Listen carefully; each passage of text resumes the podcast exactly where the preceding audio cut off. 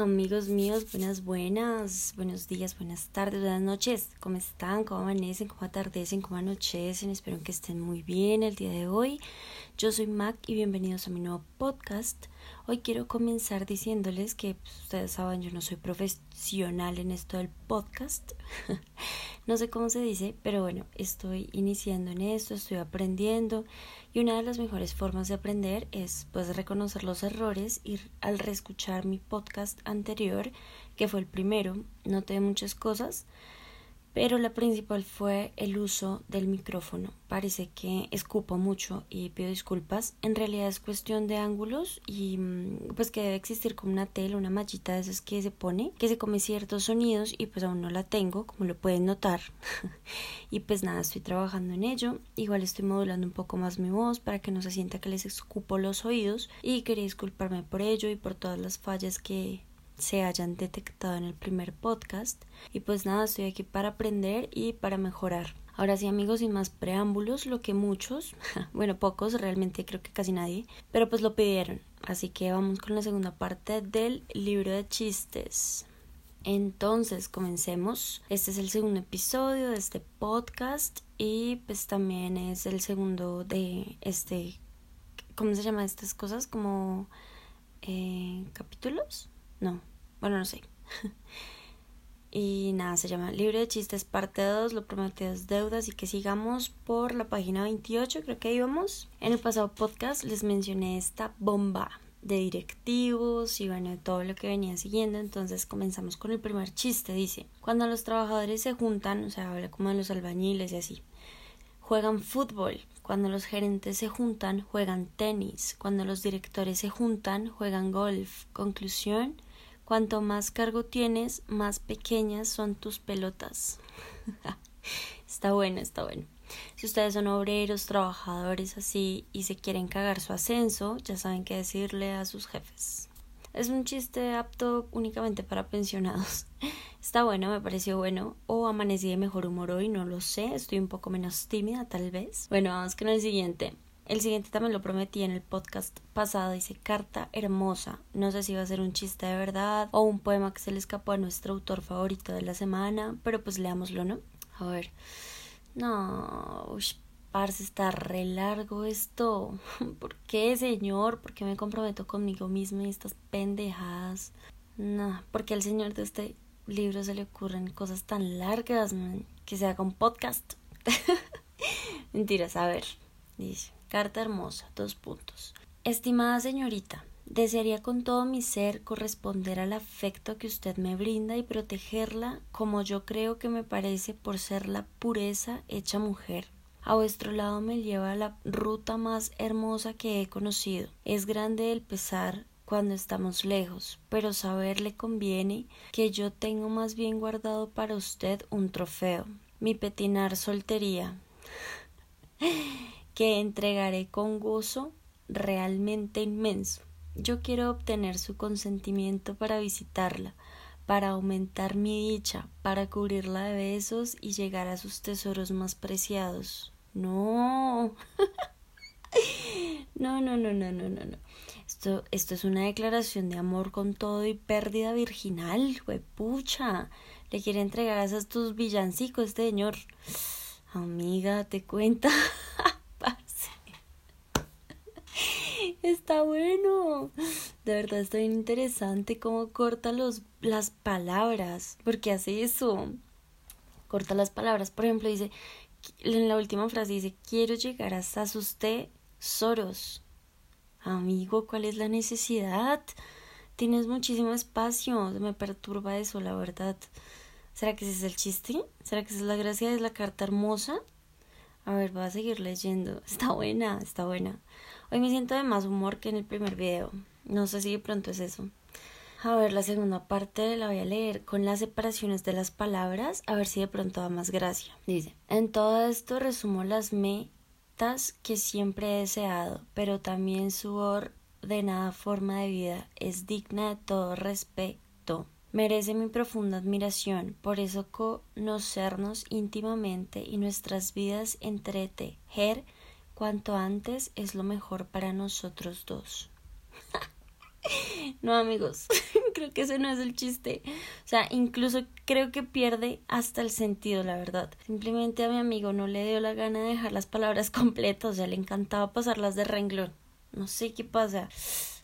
O sea, no, entra en conflicto con mi, con mi organización. O sea, ¿por qué separar las palabras? No entiendo. Pero eso sí queda claro que está enculadísimo por esta muchacha. Enculado, dícese de estar enamorado, tragado hasta el tuétano, se de puerca. A ver, seguiré porque sí estoy curiosa, la verdad. La carta está como romántica, como no sé, no sé. Apasionado y hondamente la quiero usted, joven hermosa, como es natural. Yo deseo proceder con toda prontitud y eficacia a fin de presentarla luego al altar de la iglesia y no engañarla vilmente, pues pienso que es usted la más pura y el modelo inevitable de mujer buena y casta que pueda haber existido. Asimismo, deseo depositar en usted todo el secreto de mi alma e impedir que mis venas se quemen con ardiente pasión y después de haber formalizado nuestras relaciones, haber común nicado a su madrecita y hermanitas. Quedaría mi verdadera pasión correspondida al final de que la a, a, amigo se cortó. ¿Qué pasa? A ver, siguiente. Dice, a fin de que la haga muy feliz ante tanta emoción. A ver, esta tercera parte la dejé más larga porque en serio la carta hermosa está bien larga y este sufrimiento va a ser eterno para ustedes y para mí. Y amigos, yo creo que sí, o sea, el chiste es como las palabras que quedan cortadas, pero no son todas. Entonces de pronto el chiste es como empezar a ponerle, no sé. O sea, si está muy explícito, si ponen el lado verde de su cerebro a leer esto, este joven le quiere expresar su amor como a rata en balde, amigos. Esta carta no está apta para dedicatorias frente a suegros, ni frente al altar, ni nada de eso. Pero pues a mí personalmente me parece que sí está muy buena. Ojalá la estén disfrutando como yo porque, pucha, está buena, buena. Quiero ver el remate. Esta es la cuarta parte, a ver. La verdad le digo que el más afortunado Cupido, mirándonos con tan ardientes anhelos, envidiaría nuestra dicha, pues créame que el conocer la felicidad matrimonial que desea toda mujer es lo más importante de la vida. Amigos, en esta cuarta parte me decepcioné durísimo. O sea, nuevamente recordé el mal libro que estábamos leyendo. No, baila. No, ya, todo terminó. Todo terminó. Pero bueno, amigos, después yo me hice una pausa. No sé si ustedes hicieron una pausa, pues que fue una decepción muy fuerte. Nos dejó la declaración de la carta hermosa, una decepción amorosa. Una decepción, una decepción. Pero bueno, ya para finalizar este segundo podcast, vamos con lo último que les prometí que son preguntas duras para meditar un lunes por la mañana. Vamos a ver qué tan duros son los lunes de mi amigo el autor. Uy, parce. Esto también está re largo. Son puras preguntas. Ah, pues si no, se llaman preguntas duras. perdón. La primera pregunta: ¿por qué los kamikazes llevan casco? Pues sí, ¿no? Igual si quieren matar, porque gastar presupuesto en cascos. Bueno, no sé. ¿Por qué venden tabaco en las gasolineras y está prohibido fumar?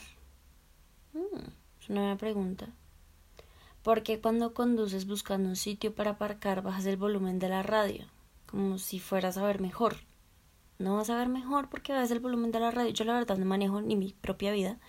Entonces no sé si todos bajan el volumen al radio. La siguiente. El otro día oí que las esponjas crecen en el mar. ¿Hasta dónde llegaría el agua si no fuese por ellas? Uf, todo el agua que debe estar ahí. Preguntas tan bobas. A ver, se dice que solo 10 personas en todo el mundo entendían a Einstein. Y si nadie me entiende a mí, soy un genio. Uy, yo creo que el man de este libro sí es un genio, porque hasta donde yo voy entendiendo, no es de chistes. Y se supone que es de chistes, entonces no entiendo. No sé. La siguiente es, si los vegetarianos comen vegetales, ¿qué comen los humanitarios? Uy, no, ¿qué es esto? Se comen la plata de las ayudas humanitarias. No, mentiras. Mentiras. Otra pregunta, ¿los caballos tienen sobacos? Hasta donde yo sé, sí. Pues el sobaco o la axila es donde termina el brazo, ¿no? O sea, como la unión del brazo y el tronco, y pues ellos tienen dos brazos también. O bueno, cuatro patas, no sé. Ay, no sé. El otro día compré agua en polvo. Pero ¿cómo la preparo? ¿Dónde vergas venden agua en polvo? ¿Ustedes de verdad saben dónde venden agua en polvo? Yo nunca he visto agua en polvo. ¿Para qué van a vender agua en polvo? ¿Cómo van a...? Parsi, no. A ver, ¿tú crees que si le pidiesen identificación, identificación al rey podría dar una moneda de cinco duros? Este chiste yo no lo entiendo. Yo creo que es un chiste jerárquico español. Creo que la moneda está... No, ¿qué? La cara del rey está en la moneda. Pero no cuenta como identificación. La identificación es como un número, ¿no? no, no, no. Si los banqueros pueden contar por qué en los bancos hay ocho ventanillas y solo cuatro cajeros, es así me parece una pregunta maravillosa. No solo en los bancos, en los centros comerciales, en los supermercados, en absolutamente todo. ¿Para qué gastan tanta plata poniendo cinco cajas y solo atender una vieja en una caja? O un señor en una caja, yo no entiendo. Me parece muy buena reflexión la del señor autor en esta, en esta parte. La siguiente, si un gato cae siempre de pie y una tostada con mantequilla cae siempre por el lado que está untada, ¿qué pasaría si le atas a un gato en la espalda una tostada con mantequilla hacia arriba y luego lo tiras al aire? Esa se las dejo a ustedes, está muy larga para reflexionarla y me caga. ¿De qué color es un camaleón mirándose al espejo? está bueno, está bueno. ¿En qué en caso ¿En qué caso de guerra nuclear los pulsos electromagnéticos podrían dañar mis videocassettes? Una pregunta muy dura para reflexionar un lunes en la mañana. No entendí si algún ingeniero nuclear está perdiendo el tiempo con este podcast y me quiere explicar esa, e, esa pregunta difícil de, de, de, de, de, de, de, de, se lo agradezco. Siguiente. ¿Qué pasaría si un hermano siamés fuese declarado culpable de un asesinato y condenado a muerte en la silla eléctrica? Pues mueren los dos, ¿no? Además, si uno es declarado culpable de un asesinato, pues el otro es cómplice, ¿no? Los dos para la silla, hijo de puerca, dos por uno en esa cárcel. Mentiras, muy malo, muy malo. A ver, si fuese a disparar a un mimo. Perdón, Estuvo bueno el anterior, es que ya les dije que me gusta el humor negro. A ver, si fuese a dispararle un mimo, ¿te haría falta un silenciador? No, porque el mimo es él, no tú, ¿qué pasa? A ver, ¿por qué las bailarinas andan siempre de puntillas? ¿No sería más fácil contratar bailarinas más altas? Oh, amigo, yo mido unos 50, ¿cuál es tu problema con los bajitos? No, mentira, estamos hablando de bailarinas, no, no sé. No sé, depende de qué bailan. Toda analítica. En la vida real no analizo absolutamente nada, vivo con diarrea verbal, hablo todo lo que se me va ocurriendo y ya. A ver, siguiente. A una nave espacial que está viajando a la velocidad de la luz, ¿le funcionan los faros? Ush. Creo que nada viaja a la velocidad de la luz, ¿no? No sé. Así. Ah, no, no sé, no sé. Un esquizofrénico paranoico tiene miedo de estar persiguiéndose. Ush. De pronto. no sé. Y hoy sí amanecí con mejor humor que la otra vez. Es que el otro día estaba como. Ush. Estaba, estaba amigos, o sea, me habían regalado un libro de chistes. ¿Qué humor uno puede tener ese día? ¿Depresión? Y el último que se va a meter con la religión dice, si Dios es todopoderoso y omnipotente, ¿podría crear una piedra cuyo peso no pudiera levantar?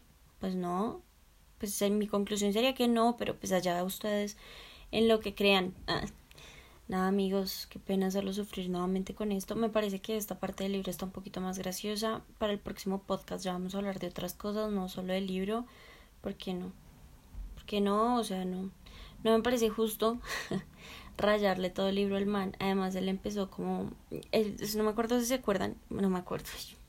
No sé si se acuerdan, pero el paso inicia como copiar de un artículo se llama plagio, copiar de un libro se llama tesina, copiar de muchos libros se llama tesis doctoral.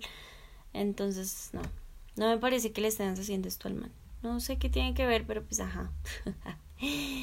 Ay, nada amigos, una dicha volver a encontrarme con ustedes, es mi rato de alegría, espero que ustedes también se diviertan un poquito con este podcast y pues nada, un abrazo de dos metros de distancia por bioseguridad. Cuídense mucho. Chao.